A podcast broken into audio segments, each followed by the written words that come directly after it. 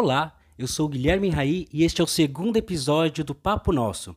Esse podcast é uma iniciativa do Fórum de Medida Socioeducativa, executado pela Alpes, o Instituto Sou da Paz e Causar, tendo o apoio da Rede de Justiça Criminal e da Open Society Foundation.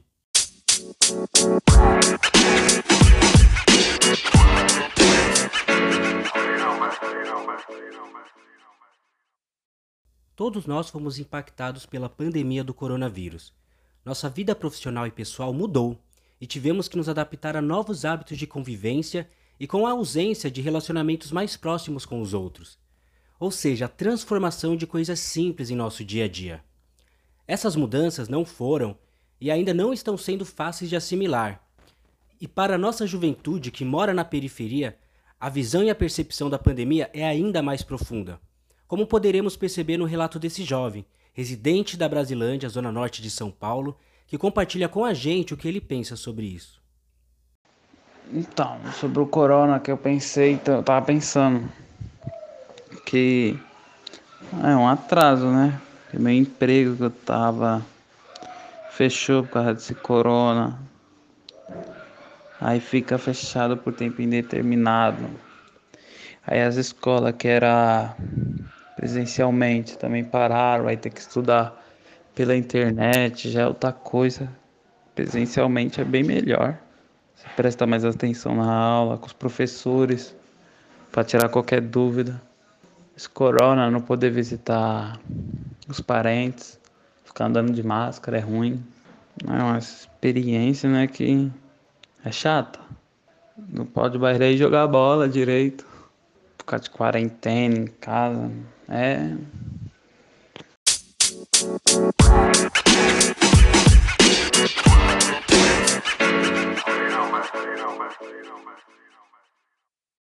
Quem de nós não acaba se identificando com estes exemplos?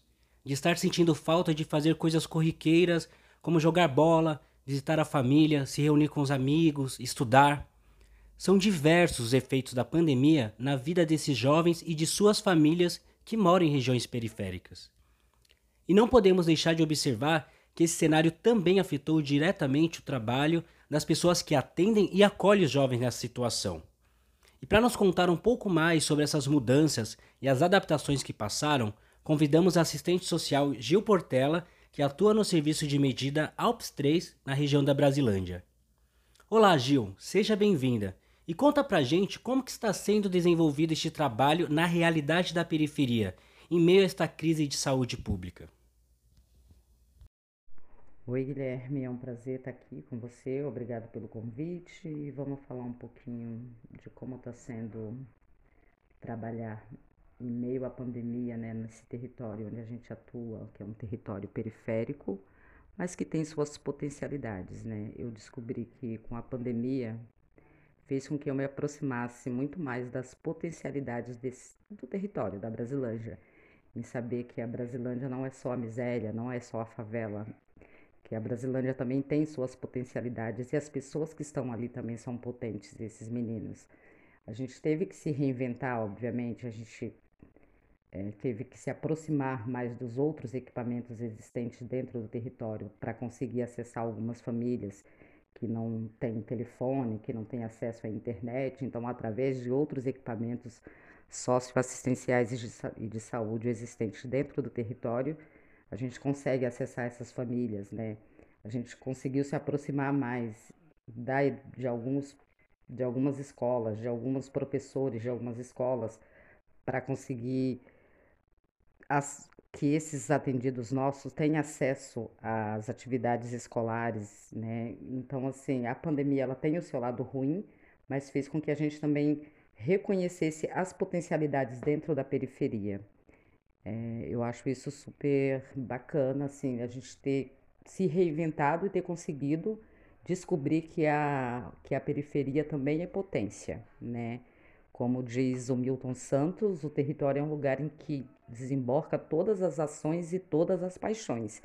E quando a gente conhece o território que a gente atua e a gente tem paixão por esse território, a gente consegue, com, mesmo com muita dificuldade, fazer um bom trabalho para os nossos atendidos. É isso.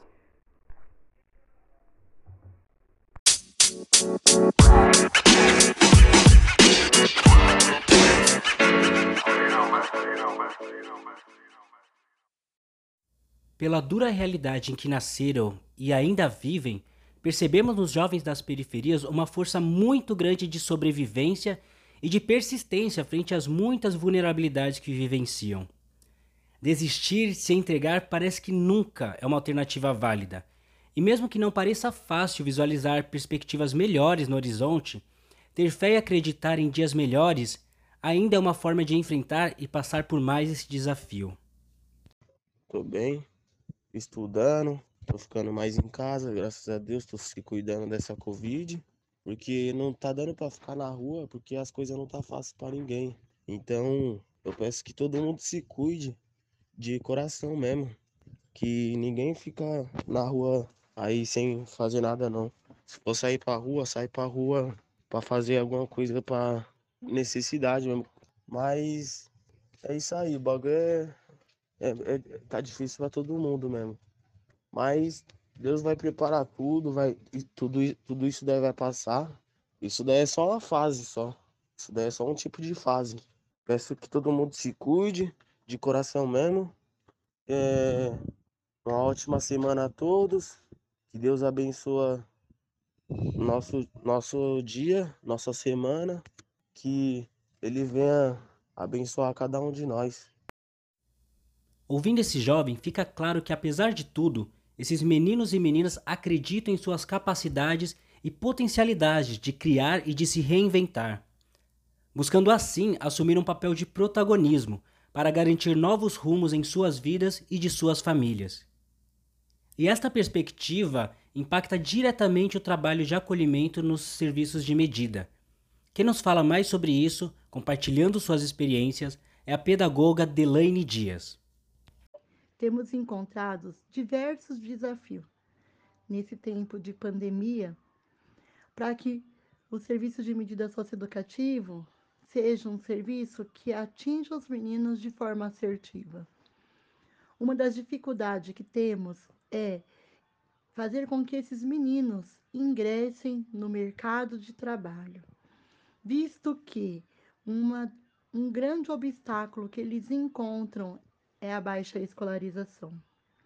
E com a pandemia, as aulas online trouxe à tona uma grande dificuldade na vida deles, que é o acesso à internet, dificultando ainda mais esse processo. Mas o bom disto tudo é que eles têm fé e esperança de que tudo isso vai passar e tudo isso vai voltar ao normal. Isso nos traz ânimo e força para prosseguir no nosso trabalho.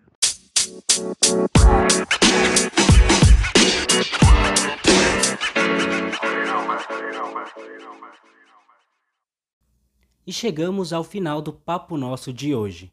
Quero agradecer a participação das nossas convidadas Gil Portela e Delaine Dias e também dos jovens que compartilharam de sua realidade e contribuíram com a realização deste episódio. E claro, a você que nos acompanhou até aqui. Fiquem bem, compartilhe essa experiência e até o próximo Papo Nosso.